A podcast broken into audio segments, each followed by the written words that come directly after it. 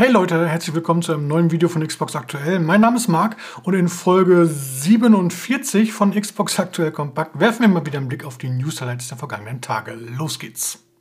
Ich habe mich hier wirklich elf Monate tapfer widersetzt. Ich habe alles Menschenmögliche getan, um zu widerstehen. Ähm, ja, aber jetzt müssen wir der Tatsache so langsam, aber sicher ins Auge sehen. Morgen ist der erste Advent. Es geht also los. Also es muss getan, was getan werden muss. Legen wir los. Der Release der Grand Theft Auto The Trilogy The Definite Edition war ja, unglücklich, würde ich mal sagen. Einerseits so eine bisschen lieblose Umsetzung, dazu kamen noch haufenweise Bugs. Hm. Immerhin, Rockstar Games hat das Ganze jetzt eingesehen und sich offiziell dazu geäußert und sich auch entschuldigt. Die Spiele würden den eigenen Qualitätsansprüchen nicht genügen und deshalb möchte man jetzt in naher Zukunft diverse Updates veröffentlichen, um die Spiele besser zu machen. Zitat, mit jedem geplanten Update sollen die drei Spiele das Qualitätsniveau erreichen, das sie verdienen. Hm.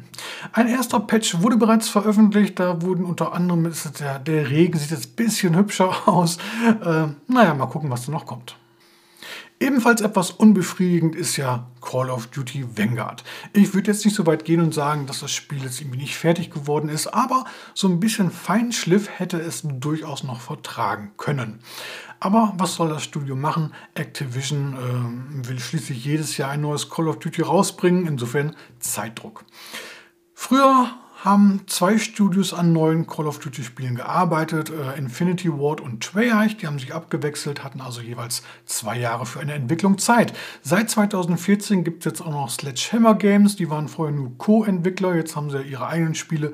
Insofern hat jedes dieser drei Studios aktuell drei Jahre Zeit, ein Spiel marktreif zu machen. Hm.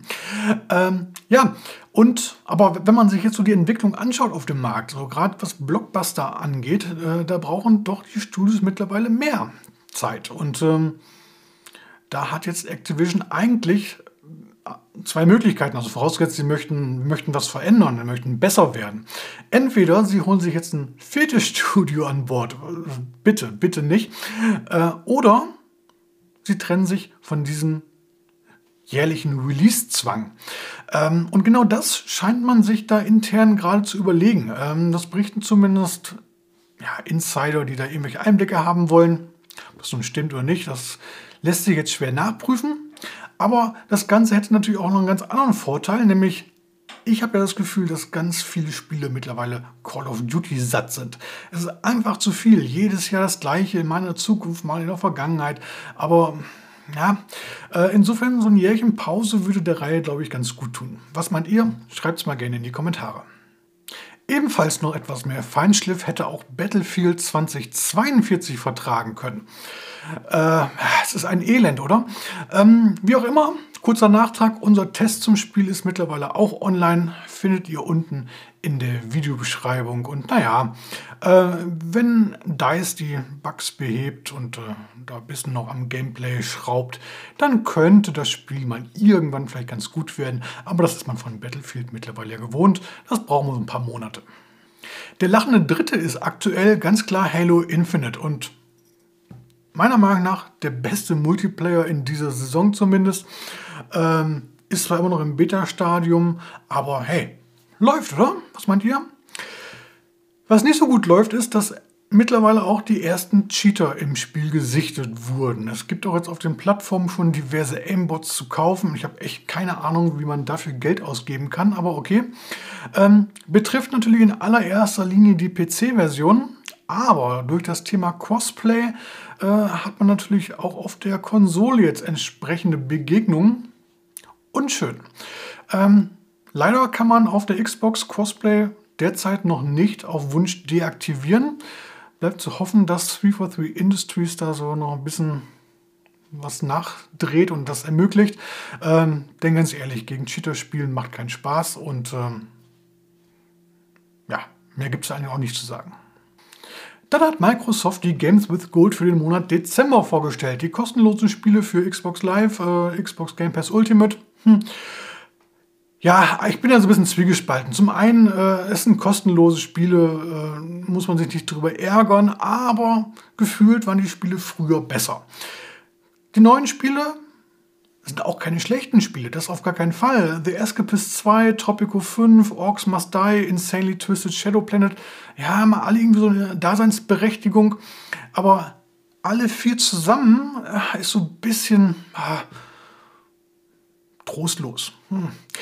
Wenn euch die Spiele gar nichts sagen, klickt hier oben mal in die Trailer-Show rein. Da werden die Spiele alle mal einzeln vorgestellt.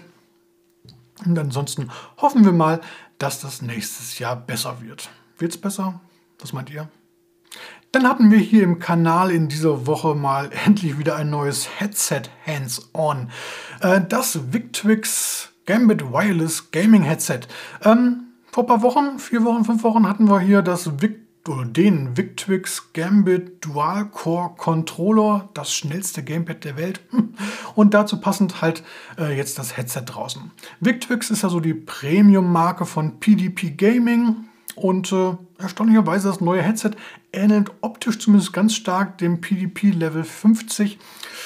Ob es technisch, äh, also es gibt technisch definitiv Unterschiede, aber ob die jetzt wirklich nennenswert sind, keine Ahnung. Auf jeden Fall der Preis ist unterschiedlich.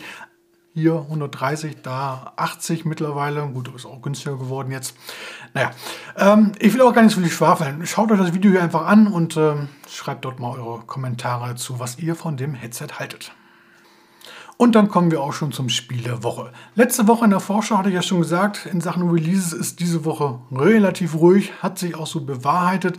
Insofern fällt das klassische Spiel der Woche dieses Mal aus. Aber ich habe so ein paar also drei um genau zu sein, Indie-Games rausgesucht, die wirklich spielenswert sind. Schaut mal hier. Den Anfang macht Lego Builders Journey und im Vergleich zu den gewohnten Lego-Spielen ist dies hier ein Puzzle-Plattformer. Mittels virtuellen Bricks gilt es hier, die Spielfigur durch die Level zu führen. Das ist sehr simpel gemacht, es ist äh, eine sehr ja, reduzierte Darstellung, aber auch aufgrund der schön erzählten Story ein absolut lohnenswertes Spiel.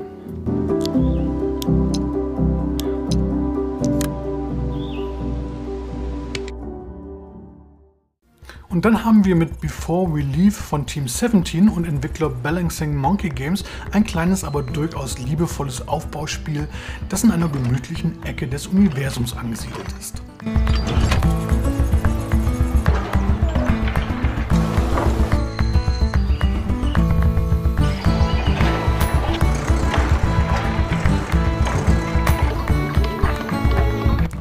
Spiel gilt es, Ressourcen zu sammeln, zu züchten und zu verwalten, sowie Handel zu treiben, um den eigenen Siedlungen Wohlstand zu schenken. Das Ziel von Before Leave ist es, zu expandieren und dabei ein Sonnensystem aus glücklichen Planeten zu erschaffen. Doch nicht immer läuft alles nach Plan und es gibt auch außerirdische Wesen, die es zu besänftigen gilt. Spieler müssen hier ihren Verstand nutzen und nach Lösungen suchen, um die Herausforderung zu meistern.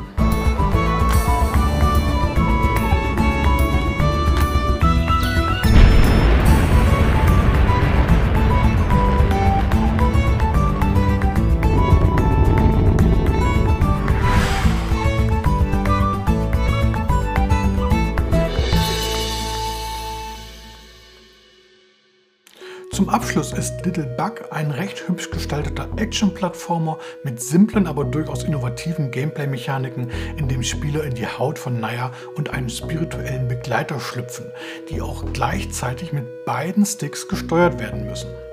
Während Naya Hindernisse alleine nicht überwinden kann, hilft ihr dabei ihr Begleiter mittels Telepathie bzw. Telekinese. Diese Verbindung zwischen den beiden ermöglicht es Naya, hoch und weit zu springen, allerhand Barrieren zu durchbrechen und schlussendlich das Rätsel hinter all dem zu lösen.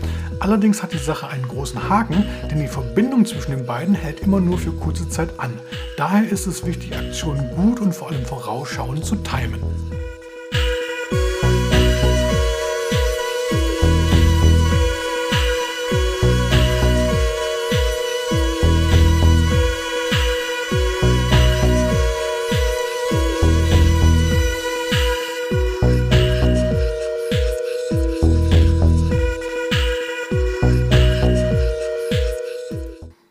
Alle drei Spiele sind seit dieser Woche im Xbox Store als Download erhältlich, kosten so zwischen 10 und 20 Euro.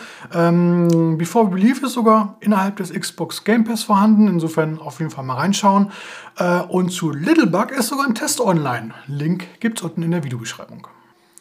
Werfen wir zum Abschluss nochmal einen Blick auf die kommende Woche. Ähm, in Sachen Termine so steht nichts wirklich Nennenswertes an, aber es kommen endlich wieder ordentlich viele Spiele. Äh, gleich fünf Stück am, am, Dienstag, am 30. November. Ich muss hier mal ablesen. Äh, Gear Club 2 Unlimited.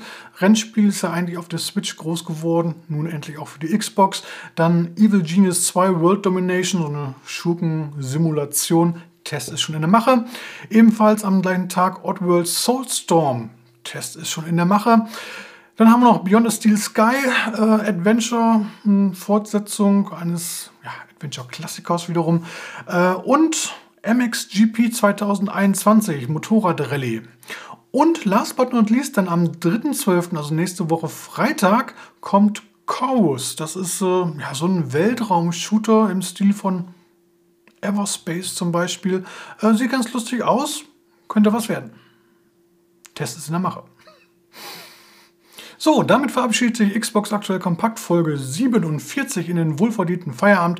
Wenn euch das Video gefallen hat, lasst wie immer gerne ein Like oder wenn noch nicht geschehen, ein Abo da. Wir sehen uns dann beim nächsten Mal wieder. Bis dahin, macht's gut. Ciao, ciao.